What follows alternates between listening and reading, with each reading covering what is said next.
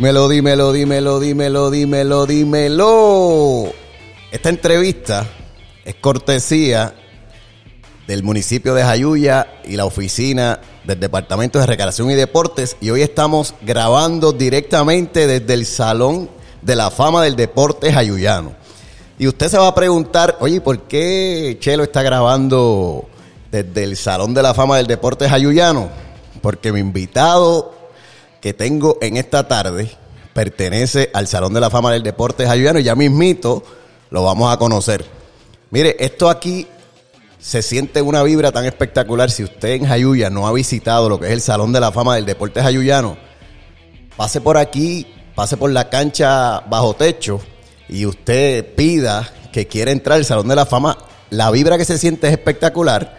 Conozca la historia de Jayuya del deporte para que usted vea qué interesante y qué espectacular es. Hoy tengo esta entrevista que la habíamos planificado para la semana pasada, pero yo me enfermé un poquito, así que lo tenemos hoy. Es Nelson Domínguez. Nelson, ¿cómo está? Saludos, Chelo. Muy buenas tardes y muchas gracias por esta invitación. Me siento muy bien. Qué bueno, tú sabes que la semana pasada tratamos de, pero yo no tenía mucha voz, así, que, así que hoy estamos aquí compartiendo tu historia. Yo te considero a ti un jayuyano distinguido. Muchas gracias. Y cuando estaba haciendo todo este rundown, yo dije, yo tengo que entrevistar a Nelson, Nelson Domínguez. Cuando hablamos de Nelson, hablamos de historia, hablamos de deporte, hablamos de educación y por eso usted está aquí hoy en De tú a tú con Chelo. Muy honrado de tu invitación. Yo quiero que la gente conozca quién es Nelson. ¿Quién es Nelson Domínguez? Pues mira, este Nelson Domínguez es el menor de 10 hermanos. ¿De 10? De 10, de una familia coavellana, el barrio Coabey de Jayuya, hijo de don Gonzalo Domínguez Domínguez, carpintero y tallista de aves, y de Isolina Soto, ama de casa. Wow, de Coabey. Oye, qué casualidad que Orlando, el que yo entrevisté, la, primera persona que entrevisté, también de Coabey. Eso es así. ¿Qué, tiene Coabey? ¿Qué tiene? ¿Ah? Pues mira, eh, Coabey en, en Taíno es el Valle de los Muertos, sin embargo, ha dado, ha, dado, ha dado bastantes personas que de alguna u otra manera se han destacado en diferentes ramas. Desde Nemesio, imagínate. Uh, mira para allá, eh, historia de verdad. Cuando hablamos de Nelson Domínguez, la gente piensa en educador, pero también hablamos de Nelson y hablamos de deporte. Yo quiero que tú me hables conmigo de cómo fueron esos inicios tuyos, este, quién, cómo tú te enamoraste del deporte, quién te inspiró desde que estabas en elemental. Pues mira, este, yo obviamente para llegar a, ser educador, pues el deporte fue el instrumento, fue la vía, ¿verdad? Que me ayudó a llegar hasta allá.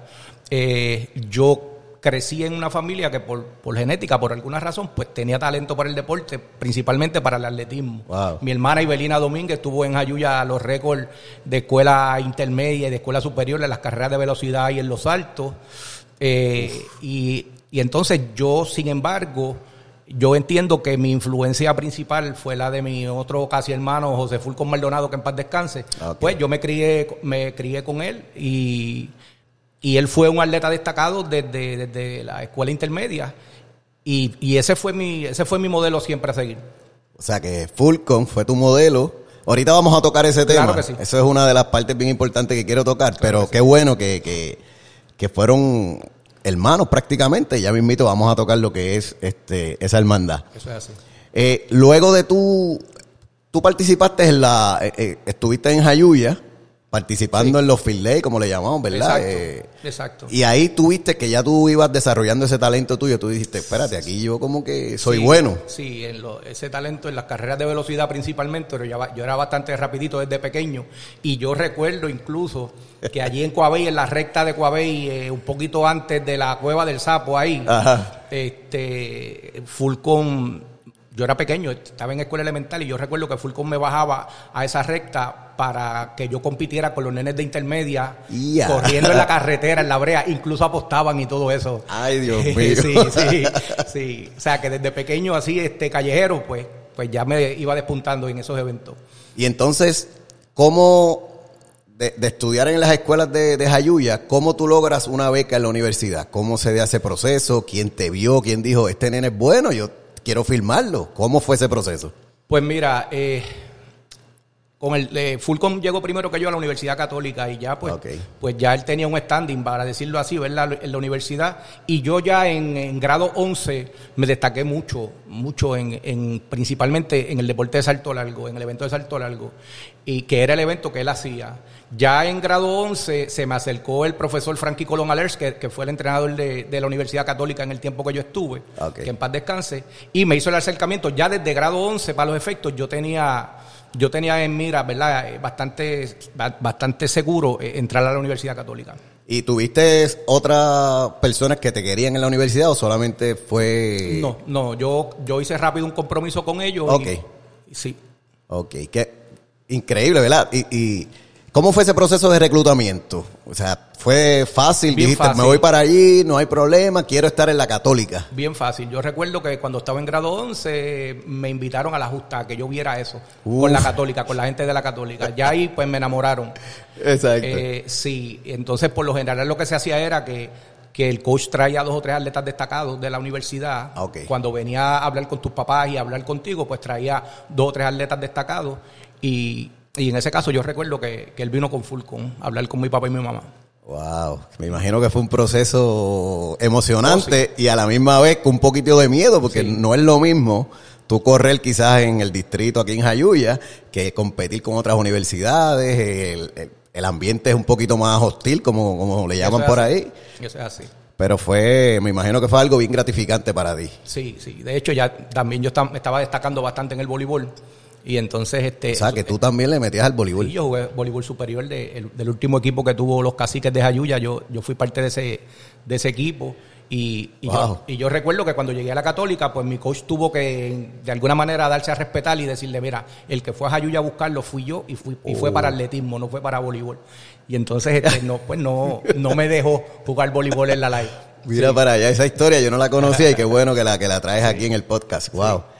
Estás en la Universidad Católica, estás becado en la Universidad Católica. ¿Cómo fue ese proceso de adaptación? Y creo que, que tienes un récord por ahí que todavía está corriendo.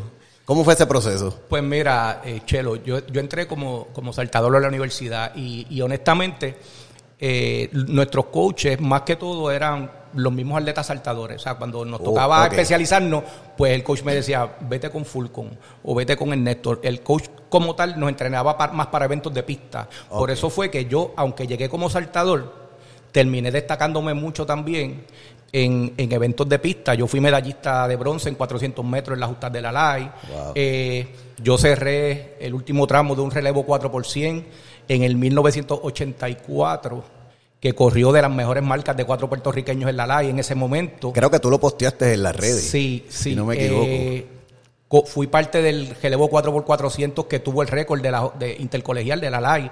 Wow. Eh, eso fue, recuerdo que, que fue para el 84 también, que, que nos llevaron a Estados Unidos a tratar de hacer la marca para las Olimpiadas de Los Ángeles, que eran en el 84, y fuimos a Estados Unidos como equipo nacional a tratar de hacer esa, esa marca. O sea, yo me destaqué mucho en la pista, pero fue porque el entrenamiento que nos hacían era más para pista que para salto, ¿me entiendes? Oh, enti- Sí, entiendo sí. ahora. Wow, mira para allá. Y creo que hay un salto que figura entre los 10 mejores saltos de Puerto Rico. Sí, eso fue en triple salto. 1986. 86, un febrero del 86. Mira lo que sucede. Cuando mi coach fallece, eh, él murió, Frankie murió en el 85. Cuando él fallece, eh, yo en la universidad, yo hablo con, con, ¿verdad? con los que quedaban, la directora atlética del departamento, etcétera, etcétera, y le dije, mira, yo voy a brincar triple salto solamente, porque yo entiendo que ese es mi evento, yo nunca me he dedicado 100% a él y quiero dejar de correr para solamente saltar. Ya tú Me- querías estar me- solamente- Me dieron esa oportunidad. Me dijeron, está bien, pero ¿qué pasa? Como mi entrenador había muerto, pues yo me estaba entrenando solo. Si tú supieras que eso es una, sí, eso es una, una duda que siempre quedó en mí, porque cuando en los eventos de salto, la- las primeras veces que tú compites en la temporada, tú saltas, como decimos nosotros en el campo, a medio pocillo. Después entonces que tú te empleas, Sí, pues sí. entonces se salta, todavía el entrenamiento de pesas no está al máximo, la carrera para saltar es una carrera más corta, Ok. etcétera. ¿eh? Y ese, ese día, ese febrero, yo salté 51 pies, 2 pulgadas, en pie y pulgada, que es 1558 en, en metros, que todavía entiendo que hasta el sol de hoy es una de las mejores 10 marcas en la historia en ese evento. Como yo me estaba entrenando solo, me volví loco. Pedían 15, 50, si mal no recuerdo, para los centroamericanos. Para los efectos ya yo había, ya yo tenía la marca. Ya tú la te- exacto. Y entonces eh, lo, que, lo que hago es que subo la, la cantidad de, de, de peso rápido, le, la, la siguiente competencia le meto a cajera completa y vine y me lastimé.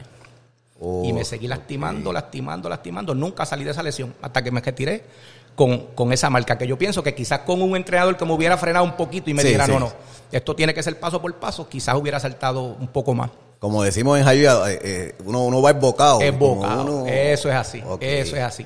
Pero, pero sí, eso, eso sucedió y, y todavía, todavía, todavía esa marca se habla un poquito de ella por ahí. ¿Y te acuerdas cuando lograste esa marca? Eh, ¿Sabías lo que había pasado o fue Sí. algo como que... No, no, no, no. Eso fue incluso eh, el que tiene el récord nacional de, de- de salto largo, perdón, de triple salto, Ernesto Torres. Recuerdo que él entró a la, a la competencia, me cogió al hombro, me dio en la cara de la alegría. Este, sí, fue, fue algo bien emotivo. eh, eh, algo que de las cosas que uno se lleva hasta el último día que uno esté en este plano, eh, ese día es, inolvidable para mí. Pensé mucho en mi entrenador Frankie, que en paz descanse, Wow, sí, que sí. había muerto ese año y, y no, no se disfrutó de esa marca. Y que sentó la base para Claro, que tú eso es así. pudieras lograrlo, ¿no? Eso es así. Algo, algo bien interesante que aquí en el Salón de la Fama están esas zapatillas. Las, Eso es per- así. las personas que quieran, ¿verdad? Como yo dije, cuando tú entras aquí sientes una vibra bien positiva. Y esas zapatillas con las que tú brincaste están ahí, están eh, en esas- exhibición. Esas zapatillas dejaron de ser de Nelson Domínguez para ser del pueblo de Jayuya. Wow. Así que mi gente, pase por aquí para que usted pueda apreciar todo lo que tenemos. Hay de todos los deportes, pero esas zapatillas con las que Nelson pudo establecer esa marca están por ahí guardaditas para que usted las pueda disfrutar. Estás en la universidad, estás estudiando qué en la universidad mientras participabas. Pues yo hice un, un bachillerato en educación física. Bachillerato en Sí. educación física. Ahí es que yo creo que todo el mundo te conoce como educador. Exactamente. Eh, luego te gradúas y inmediatamente comienzas a trabajar en las escuelas del distrito. ¿Cómo fue ese proceso? Eso es así. No, yo llegué a Jayuya y no conseguí escuela rápido.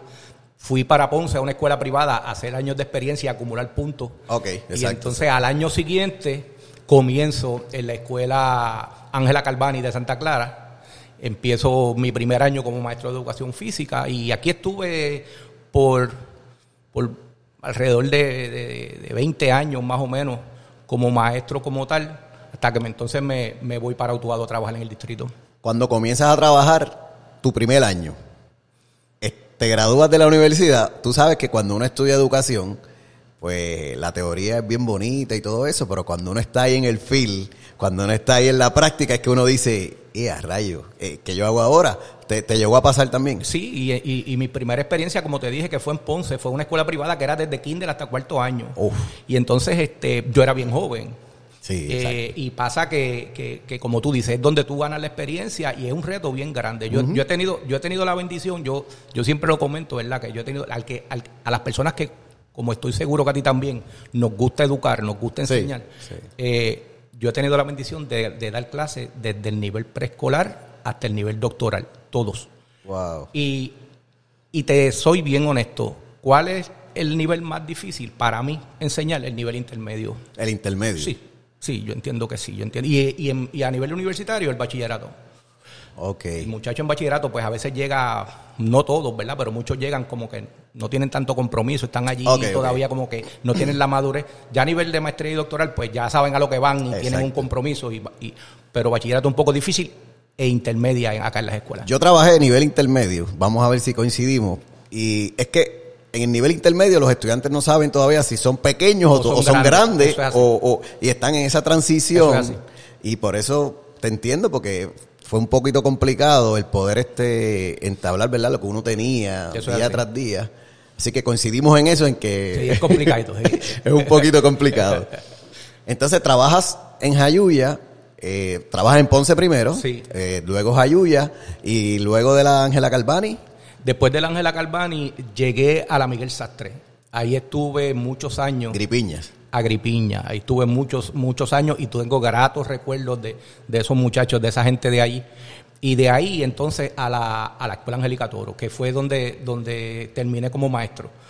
Oye, tengo el placer de haber trabajado contigo un año. Oh, sí. es Estuvimos allí. Sí, sí, sí. Fue, fue gratificante poder compartir contigo, ¿verdad? Sí, sí. Eh, me acuerdo que teníamos un estudiante en común y me acuerdo Sí. que tú lo sacabas y, y- y- y te lo llevabas por ahí para que él liberara todo el, El estrés. estrés. Exacto. Tienes razón, sí, y sí. fue fue bien bien interesante. Que y- ya está grandísimo el muchacho. sí, está súper grande. Y fue retante. Oh, sí. O sea, fue retante porque como te dije ahorita, quizás en la, en la teoría te enseñan unas cosas, pero cuando tú lo, lo intentas de hacerlo, ¿verdad? Acá en el field es un poco complicado. Sí. Gracias a Dios, ¿verdad? Que uno sigue utilizando las técnicas y todo eso y, y- y se pudo. Eso es así, ¿no? Y, ahí es que uno se hace, en la práctica yo entiendo que es que uno, que es que uno se hace maestro.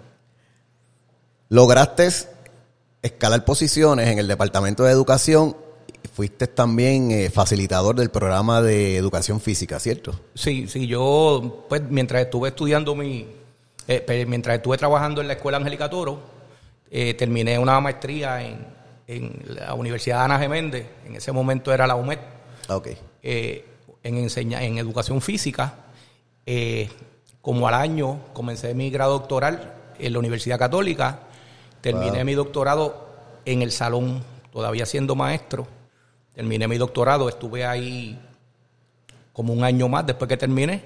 Y de ahí entonces eh, paso al distrito escolar de Utuado como tal, a las oficinas del distrito escolar en Utuado, para, para estar como facilitador docente de- del programa de educación física y posteriormente del de educación física y el de salud escolar. Eso fue retante para ti, poder eh, tener ese, esos tres pueblos, eh, tratarle, ¿verdad? A veces uno tiene que, no sé, ese happy medium para que este no se enoje, déjame hacer lo que es. Este es amigo mío, pero una cosa es ser amigo, otra cosa es lo Eso profesional. ¿Fue, ¿Fue complicado o, o fue llevadero? Pues mira, fue retante, fue retante porque, porque siempre el cambio es retante, lo nuevo Sí. y trae, trae eso. Pero sin embargo, fue una satisfacción bien grande y una experiencia de aprendizaje brutal. Wow. Yo, yo sé que me consta que yo pude ayudar a muchos maestros, pero yo no sé si fue más lo que yo aprendí con ellos que lo que ellos aprendieron conmigo. Sí, el- ese feedback yo Oh, creo sí, que sí, sí, eh, es genial. sí.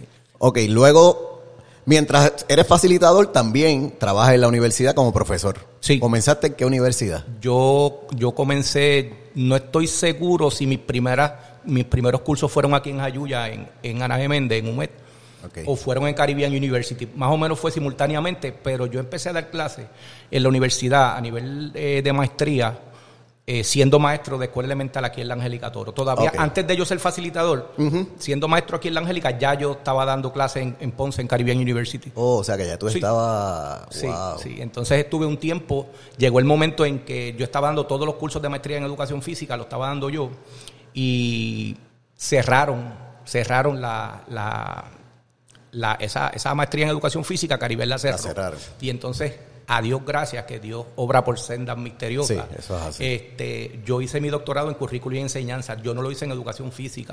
Quizás si lo hubiera hecho en educación física, me hubiera quedado sin trabajo. Te quedabas ahí. Sin embargo, eh, después de eso, me especialicé en, en en investigación educativa y estuve dando esos- ese curso de investigación y cursos relacionados hasta que hasta el 2020 que estuve dando dando clase ahí hasta los temblores. Entonces de ahí en- me siguieron dando entonces estudiantes de doctorado para que yo dirigiera tesis, etcétera.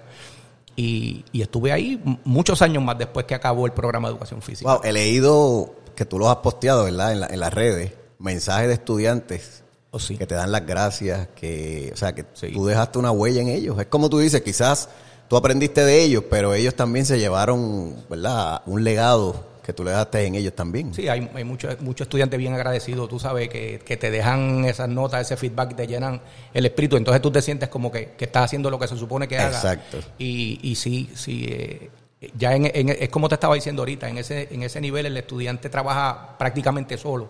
Entonces, si, si, si, si ellos ven que tú estás ahí para ellos, Exactamente. eh, ellos lo agradecen mucho.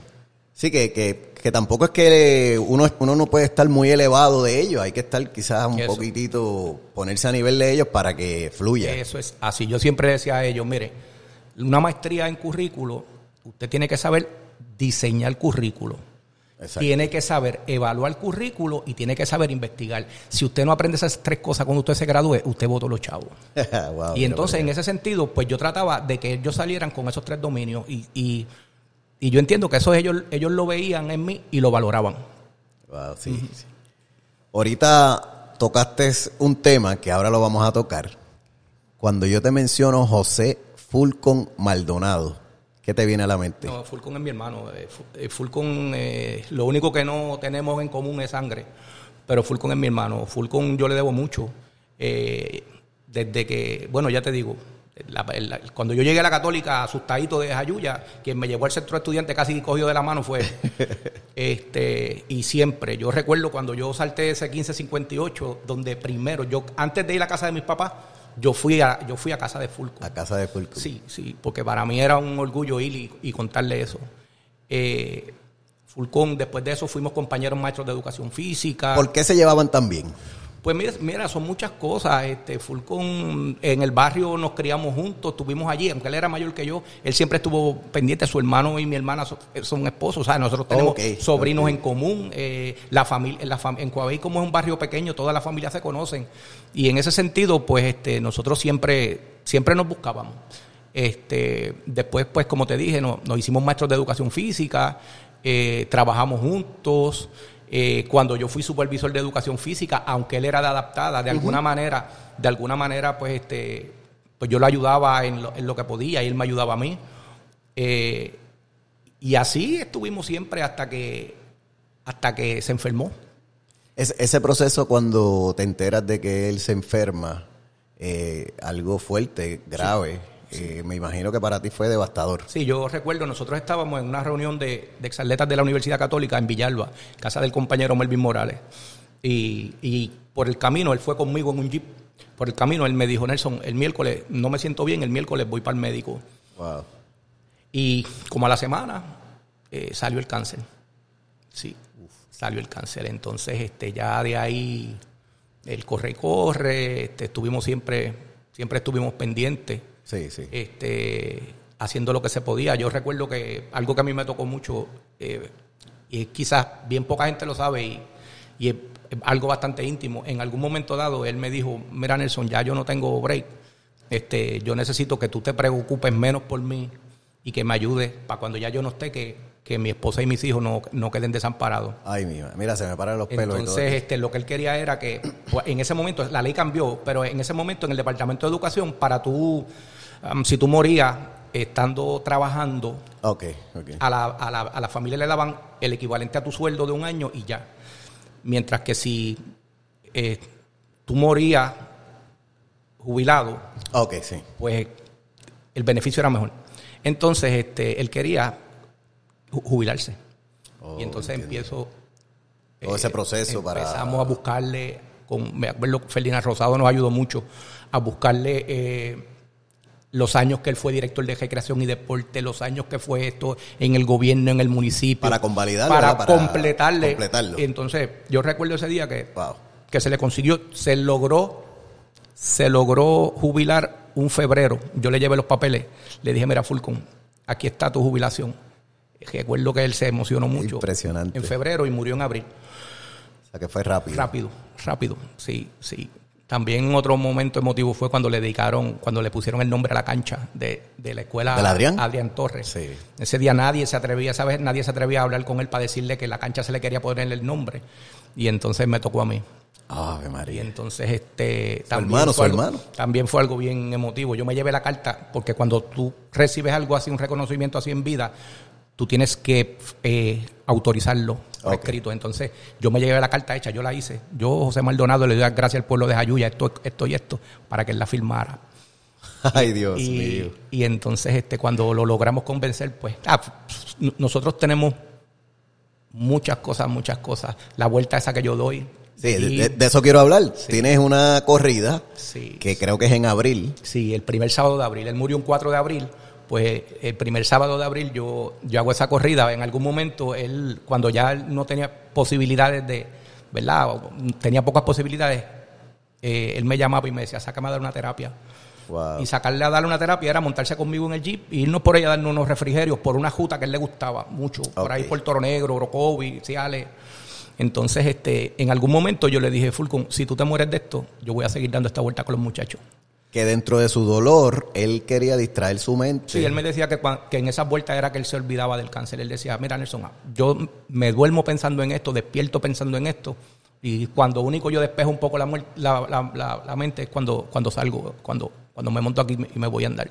Y entonces yo le dije, si, si tú mueres de esto, yo voy a seguir dando esta vuelta con los muchachos. Pues yo tenía confianza y hablábamos Sí, abiertamente de la vida y de la muerte. Sí, claro, claro. Y entonces este me dijo, de verdad que sí, yo le dije, cuenta con eso. Entonces, cuando él muere, pues yo decido entonces reunir, la primera vez la di con Carlitos Colón de Guabey, solo él y yo. Sí. Y después organizamos grupos y hasta el sol de hoy se ha hecho. Siete veces. Creo que esta última, que fue en abril, fue la más grande. Sí. Sí. Yo escuché, yo estaba viendo de mi casa Sí. y, y había un montón de carros, o sea, jeep, eh, carros normales. Cientos y cientos de carros. No te, me atrevo a decirte un número, pero cientos de carros. Sí. Impresionante. Sí. Y eso fue, ¿verdad? Tú honrando la memoria de, de, de Fulco. Claro, claro que sí, así se seguirá haciendo. Mientras uno tenga salud, ¿verdad? Y pueda hacerlo, pues esperamos seguir, seguir haciéndolo. Y de hecho, eh, con ese, lo que estamos haciendo es que estamos recogiendo un dinero por carro, 10 dólares por carro. Ah, ok, y entonces en algún momento me sugirieron para donarlo a una, a una entidad que tuviera que ver con el cáncer. Y entonces alguien me dijo, mira, a veces tú donas a esas entidades grandes y muchas veces no llega tanto al paciente, sino que se queda en la administración, etcétera. porque tú no coges ese dinero, haces una cuenta con la viuda de Fulcon, con Alicín, y entonces cuando haya gente de Jayuya que esté enfermo, le dan el dinero directamente a la mano. Que y, eso, y eso es lo que estamos haciendo. Ahora mismo, para darte un ejemplo, identificamos una nena de que está en la escuela de San Patricio, una nena que tiene cáncer, en estos días eh, lo vimos en las redes, y en estos días vamos a ir a la casa a llevarle un dinerito. Y eso, Wow. eso es lo que hacemos, a- en memoria de Fulcon. Qué lindo, de verdad. Eso es algo emotivo y a la misma vez gratificante, Oh, ¿verdad? El poder lograrlo. Se mantiene vivo. Se mantiene vivo, exactamente. Hay otra parte que es importante en la vida de, de Nelson Domínguez y es que Nelson es tallador de aves. Eso es así. Cuéntame cómo desarrollaste eso. Creo que viene de tu papá, ¿verdad? que te enseñó. Papi, era tallista de ave, de ave, papi fue maestro artesano, tiene un afiche que cuando, cuando los, de- los, los, los eh, como yo te diría, los suben de rango a maestro artesano, Ok. para decírtelo de alguna manera, pues eh, el Instituto de Cultura le hace un afiche, un póster, pues este, pues papi era maestro artesano en la talla de aves. Y, y yo aprendí mirándolo, no, no, no te puedo decir que me senté con él para que él me dijera que esto era así y así, pero yo era presentadito, siempre estaba en el taller y, y un día lo sorprendí y llegué con una talla. Le dije, papi, mira esto. Wow. Y, y de ahí en adelante estuvo, estuve mucho tiempo en la talla de aves y gracias a Dios con las, con las aves también logré viajar Sí. a otros países a llevar, a llevar mi, mi- mi trabajo. Y fue de, de la aceptación de, de mucha gente. Y ese, ese primer trabajo que tú le enseñaste a tu, a tu papá, ¿lo conservas o, o Sí, sí, eh, sí, está por allí. Lo Está tienes y cuando tú lo miras Oh, sí, hay nostalgia? Sí, tam- sí. y- Hay nostalgia, pero a la misma vez ves quizás lo que tú... Lo, que lo tú- último que se- y, la- Exactamente. y uno compara una cosa con la otra y se ve el crecimiento, claro que sí. Claro. Y, y ¿sigues tallando o ya? no, ya quizá- hace hace un hace un tiempo que hace un tiempo que no tallo. Este, me gustaría retomarlo, pero estoy un poco ocupado. O sea, el tiempo que yo estuve estudiando en la universidad, a veces yo estuve sí, y sí. trabajando, a veces trabajaba en dos universidades, más el trabajo de facilitador. Ahora mismo tengo, yo tengo ¿verdad? un trabajo de, de, de consultoría del secretario con el secretario de Recreación y Deporte en San Juan Oh, mira para allá. este, que trabajó.